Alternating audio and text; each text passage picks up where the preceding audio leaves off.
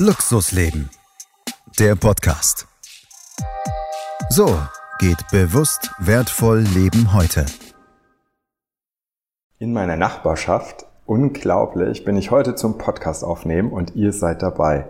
Natürlich geht es ums Luxusleben. Und was mich freut, ist, dass es heute um schönen Luxus geht. Und dazu habe ich natürlich auch wieder einen Gesprächspartner gefunden, der mir tolle Einblicke liefert in das Leben, vor allen Dingen unter dem Aspekt Luxus. Aber dazu kann er gleich selber mehr sagen. Ich sage mal Hallo Eibe Schreiber. Ja, hallo. Möchtest du vielleicht zwei Worte zu dir sagen? Ja, also ähm, ja, ich bin hier in Hamburg äh, an der Alster als plastischer Chirurg tätig und habe hier meine Praxis seit ein paar Jahren schon und bin ja heute von meinem äh, Alster sozusagen Spaziergänger Nachbarn äh, eingeladen worden, an seinem Podcast teilzunehmen und freue mich dazu, äh, ja auch ein paar Einblicke geben zu dürfen. Natürlich nicht zu viele, aber einige. das ist gut. Ähm, ja, äh, ja, ich fände das sehr, sehr schön. Die Idee ist ja wirklich beim Spazieren entstanden, als wir unsere Runde um die Alster gedreht haben. Sonntags morgens kam mir die Idee, da gibt's ganz sicher tolle Einblicke so zu puncto Luxus. Und äh, schön war zu sehen, dass du auch gleich darauf angesprungen bist. Was ist denn Luxus für dich persönlich? Ja, das ist eigentlich eher was Ungegenständliches. Also für mich ist Luxus die Freiheit, äh, Dinge zu tun, die man tun möchte das ist eigentlich eher Luxus. Ist hier vielleicht in der Zeit momentan nicht so, so äh, ubiquitär, also so, so allgegenwärtig, aber ich glaube, es ist umso verständlicher, was man darunter versteht. Also es ist auch was, was mir am meisten fehlt. Ich weiß nicht, wie es dir geht, aber das ist halt wirklich so, dass ich merke, dass ich weniger reise und damit natürlich die Freiheit auch irgendwie betroffen ist. Ne? Ja, jeder hat da wahrscheinlich andere äh, Punkte oder auch viele gemeinsame Punkte, aber ähm, ja, so politisch wollten wir jetzt gar nicht werden. Nee, genau. Nein, das, ist, das ist aber schon so. Ich finde, äh, Luxus hat viel mit Freiheit auch zu tun. Es ist absolut der höchste Prozentsatz, der Luxus mit äh, immateriellen Dingen halt verbindet. Das finde ich immer ganz spannend. In Gesprächen, in Studien wird es deutlich sichtbar, dass halt wirklich Zeit ein großer Faktor ist. Äh, mhm. Qualität für sich selber finden. Mhm. Ja, also wertige Zeit, also Quality Time, wie es ja immer im Englischen heißt auch, ja. Was ist denn für dich Quality Time? Ähm, nicht das, was du jetzt denkst. da bin ich gespannt, was jetzt als Antwort kommt.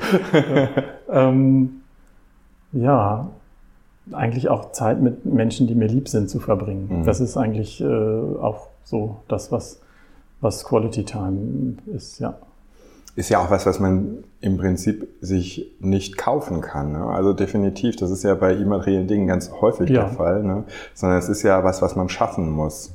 ja, man muss die Freiräume spannend. dafür haben und genau. man muss sie sich selber und auch den anderen einräumen können oder beziehungsweise eingeräumt bekommen. Das heißt ja nicht nur, weil man jemanden mag, dass er dann auch gerne Zeit mit einem verbringt. Schön, wenn es von beiden Seiten genau, kommt. Ne? Ja. Dann ist halt wirklich die Quality Time auch perfekt. Ja, genau. Quality Time hat ja auch ganz viel damit zu tun, dass man sich selbst wertschätzt.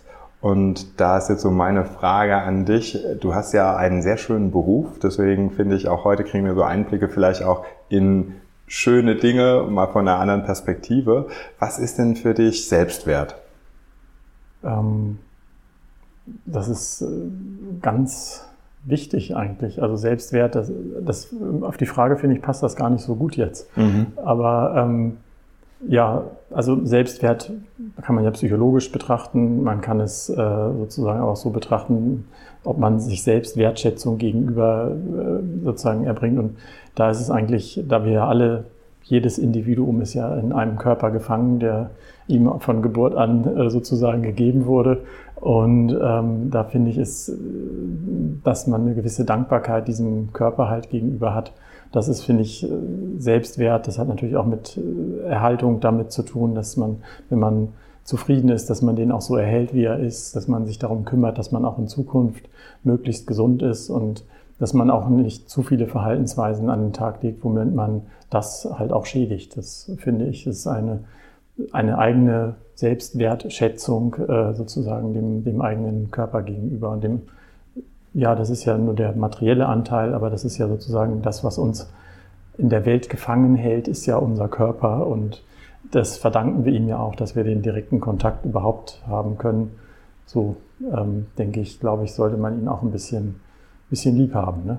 Das finde ich ein ganz ja. wichtiger Aspekt. Ne? Und ich glaube einfach, das ist das Spannende ja auch, wo man dann merkt, ne, dieses Liebhaben ist ja auch ganz viel mit Emotionen verbunden. Mhm. Und ganz oft für mich die Übersetzung dann auch wieder ins Materielle, ne? dass man halt sich was gönnt, ja. was dann halt wirklich den Luxus im Äußeren manifestiert.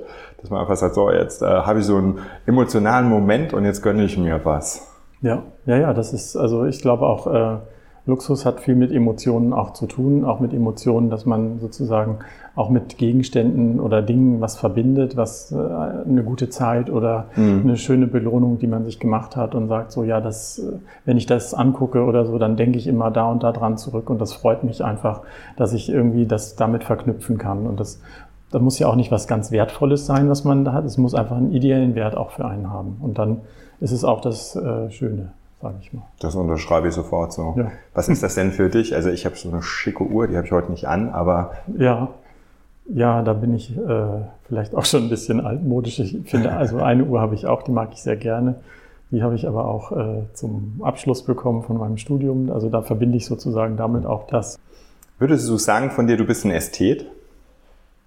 Ja, sonst hätte ich was äh, in meinem Beruf falsch verstanden, glaube ich. Jedenfalls da muss man immer fragen, Geschmack ist ja äh, nicht äh, so allgemein, aber wenn man dann an Ästhetik denkt, das ist ja auch so ein, so ein sperriges Wort, irgendwie aus dem Griechischen noch, äh, ist es eigentlich, aber ästhetischer Chirurg, äh, also plastischer und ästhetischer Chirurg heißt natürlich auch, dass, dass man da ähm, ja, mit dem Wort auch viel verbindet, aber dann würde ich schon sagen, dass mir Ästhetik und und äh, Schönheit, was ja eigentlich da auch mit hintersteht, äh, dass ich das schon gerne habe. Ja.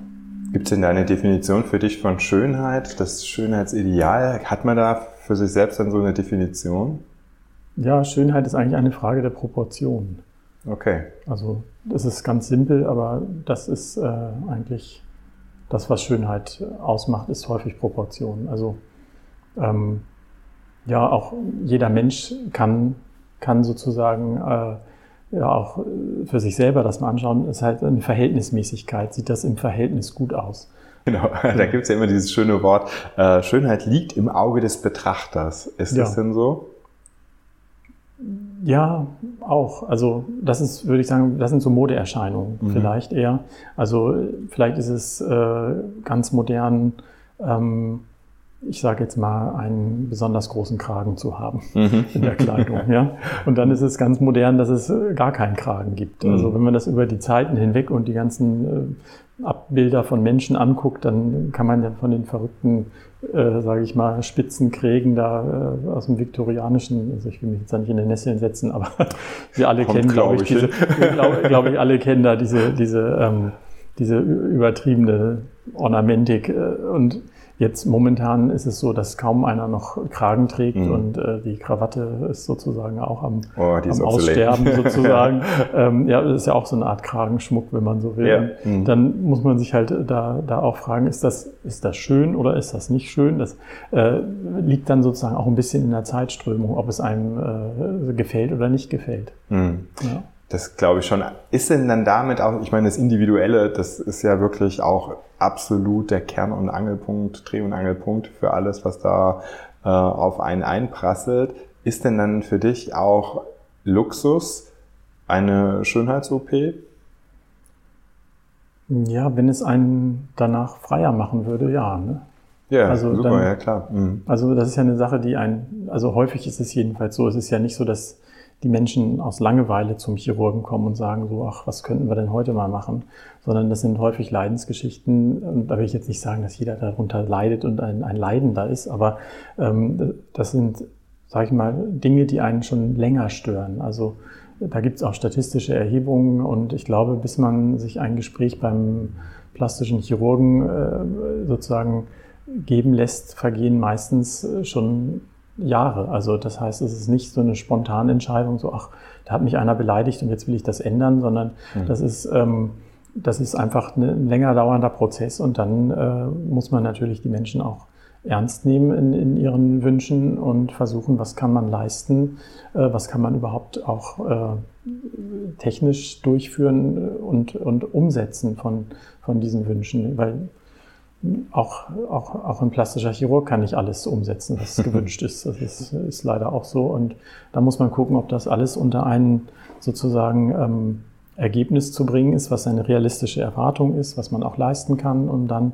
auch äh, am Ende, sage ich mal, einen zufriedenen oder zufriedeneren Menschen zu haben. Das kann man auch nicht garantieren, leider, mhm. aber es ist, es ist sozusagen der Ansatz, denke ich mal, wo man versuchen würde, jemandem eine Verbesserung zu geben für sich selber, in dem Sinne, dass er sozusagen auch sich besser fühlt und damit freier fühlt und mhm. eventuell damit sozusagen auch dann äh, ja, einen persönlichen Luxus erlebt, äh, auch in dem Sinne. Ja. Also unter dem Aspekt finde ich das sehr nachvollziehbar. Ne? Also eine Luxusform für dich selbst, für dein, äh, am Ende auch deinen Selbstwert steigernd, ja, weil das ja auch darauf einzahlt. Ja, das ist auch jetzt alleine aufs Narkoserisiko, äh, auch äh, die Risiken während einer Operation, auch danach, äh, das, das muss man natürlich immer abwägen und muss natürlich auch schauen, wie kann man die Risiken minimieren. Also mhm. das heißt also bestimmte Hochrisiko ähm, Dinge würde man natürlich dann auch eher abraten, dass man das durchführt, wenn es sozusagen nicht vom Körper zu tragen oder zu leisten ist, sage ich mal. Dann würde man das auch realistischerweise dann eher auch seriös besprechen, dass das in dem Sinne vielleicht dann nicht äh, positiv ist. Aber wenn man diese Risiko und gegebenenfalls dann auch Nutzen äh, sozusagen sich anschaut und dem, der glaubt auch dem Menschen mit einem vertretbaren Risiko eine Veränderung, die er als positiv empfindet, zukommen zu lassen, dann kann man natürlich so eine Operation auch durchführen. Spannend. Also ich glaube, das ist halt wirklich auch eine Form von Luxus, die der eine oder andere doch gerne für sich auch nutzt und in Anspruch, also wirklich in Anspruch nimmt. Ne? Ja, es ist ja auch nicht mehr so, dass das, ich sag mal, man, man sagt ja immer so die, die oberen 10.000, wie das in den, äh, sag ich mal, äh, ja, früheren Jahrzehnten war, wo das wirklich einer kleinen äh, ja, Gruppe nur vor, vorenthalten war, ähm, auch diese Art der Möglichkeiten wahrzunehmen. Ähm, ja, und das ist eigentlich auch etwas, was ja sehr positiv ist, dass ähm, viele Menschen mittlerweile die Möglichkeit haben, auch äh, viele Berufsgruppen, viele, viele äh, ja auch Altersgruppen. Es ist nicht mehr sozusagen nur einem bestimmten kleinen Klientel vorbehalten, sondern es ist eigentlich eher etwas, was den Zugang dazu hat, äh, jedenfalls eine größere Gruppe als vorher. Und das ist auch, auch schöner eigentlich, dass, dass man da die Möglichkeiten auch hat. Ja. Ich finde, das merkt man bei ganz vielen Luxusgütern, dass Leute, die einfach damit ja auch nochmal ihr Leben gestalten, ne? also sich zu einem Key Emotional Moment, ne? also irgendwas, was mhm. emotional sehr stark ist, dann was gönnen oder dann einfach auch wirklich sagen, ich warte, bis das soweit ist und ich mir damit halt diesen Moment nochmal richtig schön noch zementiere oder halt einfach in meinem Leben manifestiere und sage, dieses Luxusgut war zu diesem Zeitpunkt genau richtig und darauf ja. habe ich hingearbeitet. Ne? Ja.